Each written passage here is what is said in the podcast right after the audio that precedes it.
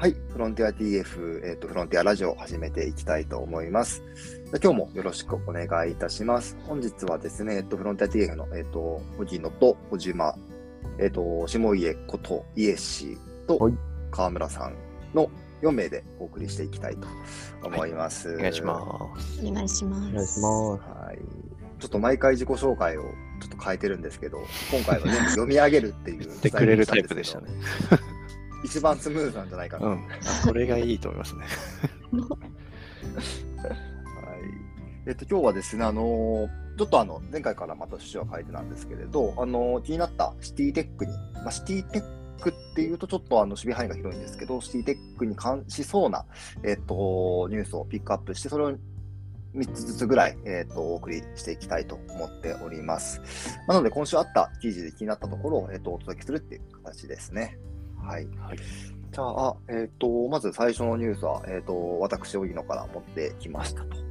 で、ちょっとあのニュースのところタイトルをね、読み上げさせていただきます。えっ、と、ソフトバンクさんから出てる、えっ、と、ニュースでございます。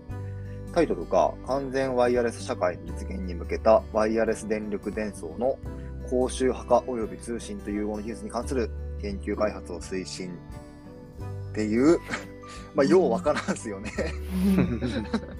タイトルだけ見ますと。はいまあ、要はどういうことかっていうと、まあ、なんかあの、僕のちょっと理解なので100%理解してるわけじゃ全然ないんですけど、ソフトバンクと,、えーと京都大学と金沢工業大学で、まあ、研究開発してるんですけれど、なんかあの、まあ Wi-Fi ってあるじゃないですか。はいはいはい。はい。で、Wi-Fi みたいな感じで電力が届くっていう。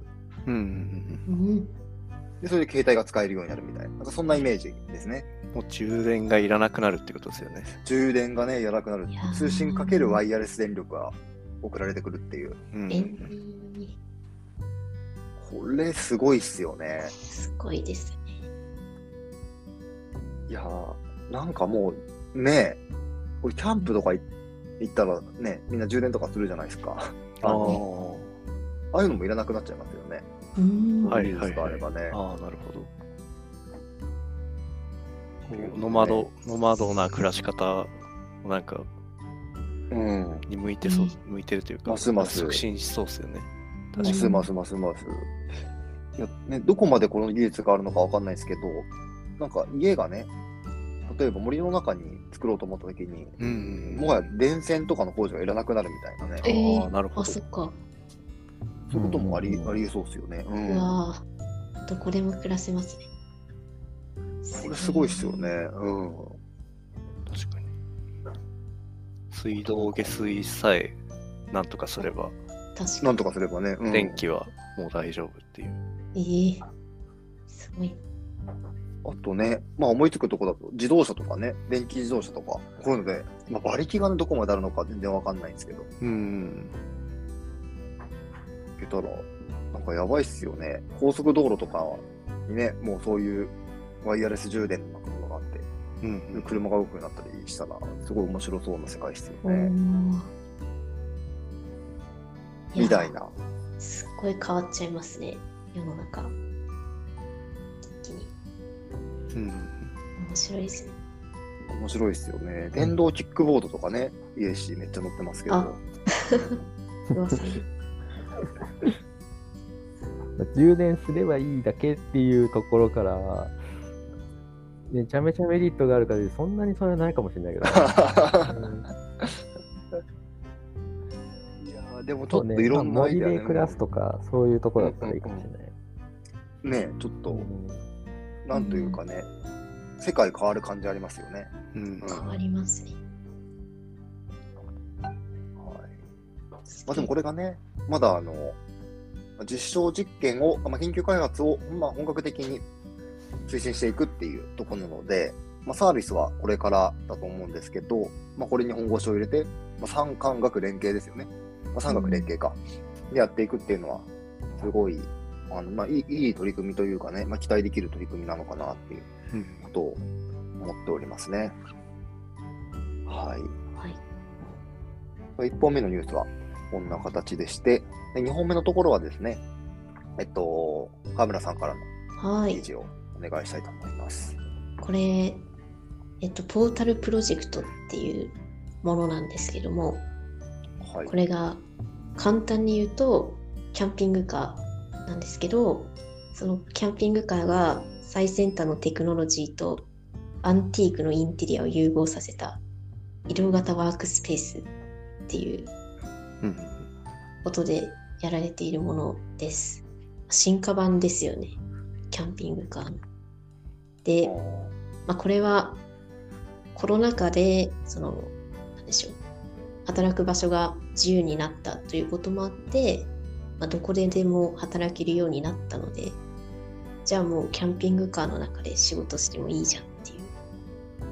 うん。でその中で、まあ、電源が必要なのでこのキャンピングカーの中には電源がちゃんと通信環境も実装されていて最新の IoT デバイスっていうのもちゃんと付属されていてもう写真ホームページにあるんですけど中もめちゃめちゃ広いしこれをやられている会社さんが自分ハウスという会社で、住宅のデザインをやられている会社なのでもうデザインもめちゃくちゃおしゃれで私はパッてこれ見て、あもうここに住みたいと思ってこう部屋解約してここで住んでも全然いいじゃんみたいな ぐらいのクオリティですね。なるほどね。外装もおしゃれだし。なんか全然そうね。うん、もう今の時代部屋借りなくてもこういう車があったら住めちゃいますよね。うんどこででも行けるし駐車場代とね。うん。ああ確かに確かこれだけで。にもう全然住める快適な暮らしができますよこれはと思って面白いっすね。あ、でも一応これ、電源はあるんですけど、で、水も多分、あ水は出ないのかな？うんあそうです水は出なくて、トイレとかはないっていううん感じ感じなんですかね。そうですそうですうん。あああ、なんか、あちょっと思ったとこでいくと、あの、都内とかって今めっちゃ家高いんですよね。はい。家高いんで、ででもなんか大きい家とかってあんまりね、そもそも物がなかったりもしますし、まあ、うん5000万とか6000万とかしてくるみたいな。なんかその中でいくと、なんかちょっと狭いワンルーム持ってて、で、駐車場にこの車入れとくみたいな。はいはい。うんで、トータル的にはなんか 2LDK 持ってますみたいな。なんかそういう考え方とかありそうですよね。ああなるほどうん。新しい暮らし方になりそうですよねこれがもっと普及したらうん。なんかバンライフとかそう。ですね、よく聞いてて、まあ、バンライフって本当に、あの、なんすか、大型の車を改造して、キャンピングカーみたいにして住むみたいなイメージですけど、んそれのもっとリッチ版みたいなイメージですかね、これって。そうだね。そうですんなんか、こういう、バンライフはしてみたいけど、なんかこう我慢して暮らすのは嫌だみたいな、そうとか、なんかこういうおしゃれなコンセプトのものって売れるのかなとか思いましたね。確かに確かに。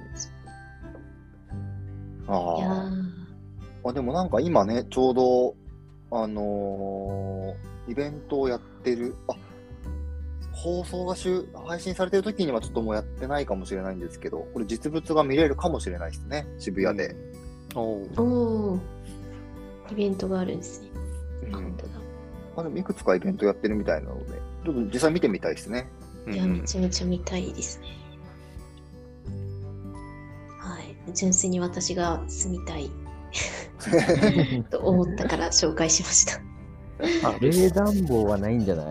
あ、冷暖房ありますね。ついてますね。うん、空調機はついてる。おう電源をどう取るのかですよね。もうなんか我々工学系なのでね、気になっちゃいますよね。蓄電池なんで、なんか太陽光とかで、あれですかね、やっちゃうんでしょうね電気貯め。たりとか。うん。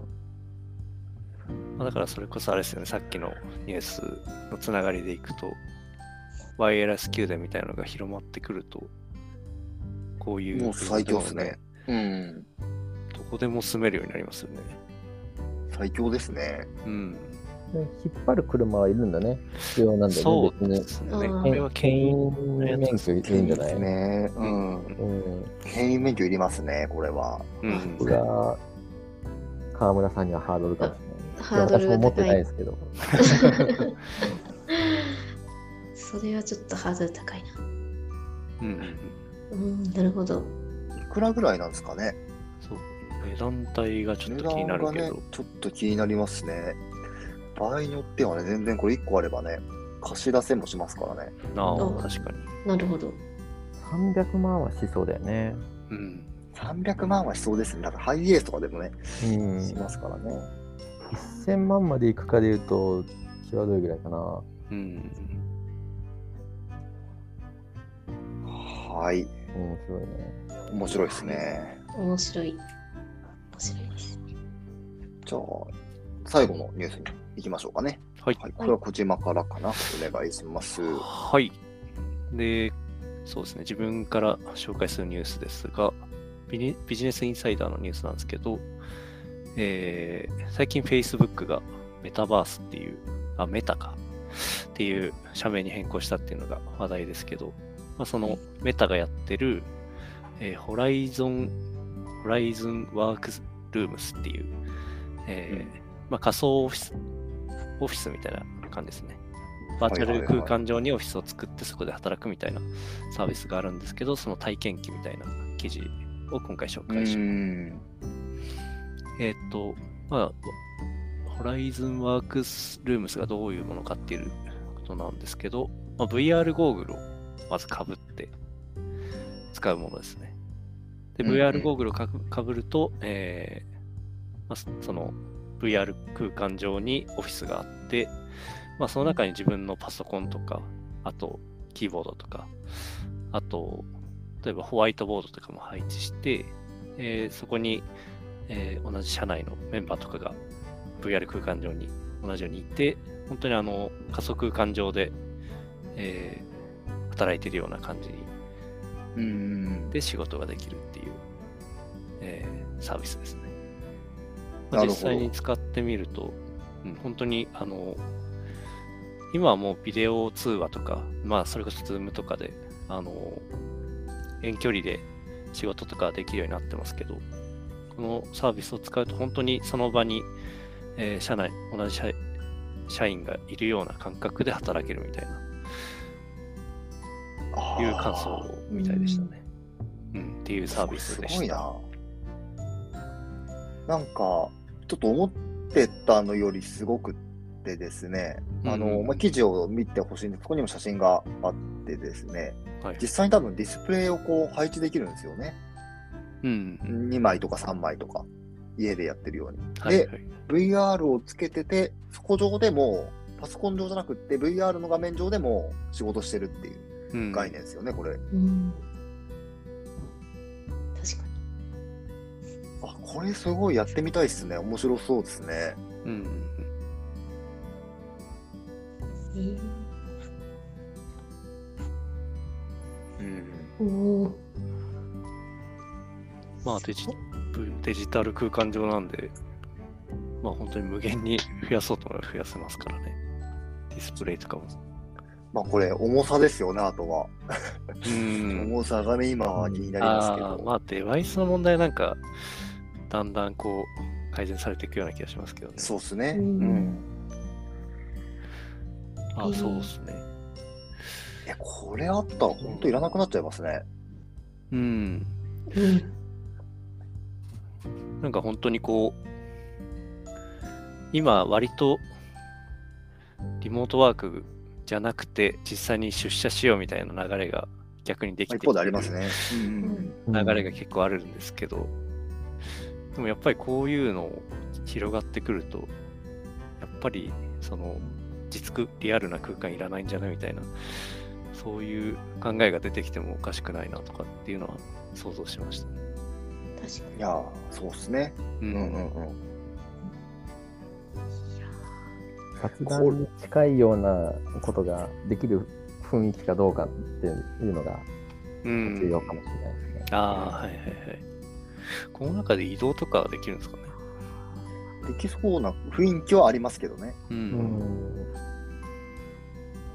なんか少しでも、こう、レスポンスが遅いとかだったら、なんかちょっと必要な業務上の会話しかしないとかってなって、はいはいはいはい。確かに確かに。うん確かにそういう問題もありますね。うん。いやーでも面白いっすね。そのうん。なんか、Facebook って、もう全然違うことやってるイメージだったじゃないですか。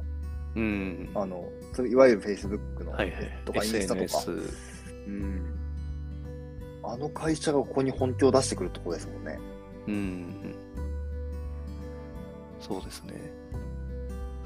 いや、だから本当に、今 Facebook が本腰入れてこれをやってるんで、なんか数年後には本当に VR 空間に自分のアバター一人持っとくのが普通みたいな、そういう社会が来たりとかしたら、個人的には面白いなと思うんですけど、そうっすねね。ディストピア感もありますけどね。もうね、マトリックスの世界ですよね。そうですね、それこそ。ううんん。なんか地域コミュニティとかももしかしたら変わってくるのかとか、確かに。まあ、シティテックあ的な話で言うと、なんかそういうのも想像しますけどね。もはやなんか、地元の住んでる地域の人たちと付き合わないで、仮想空間上でコミュニティ作るみたいな。ーうんああ、ありそうっすね。うん。まあ、そんなところですかね。今日は、えっ、と、はい3件、えっ、と、完全ワイヤレスの話と、えっ、と、モビリティですね。えっ、と、ポータルプロジェクトさんのお話と、またメタバースのお話3つお送りしていきました。また来週もね、えっ、と、お送りしていきたいと思うので、気になったニュースを紹介させていただければと思っておりますので、また引き続きお願いします。じゃあ、それでは、えっ、と、今日も。ありがとうございましたありがとうございました。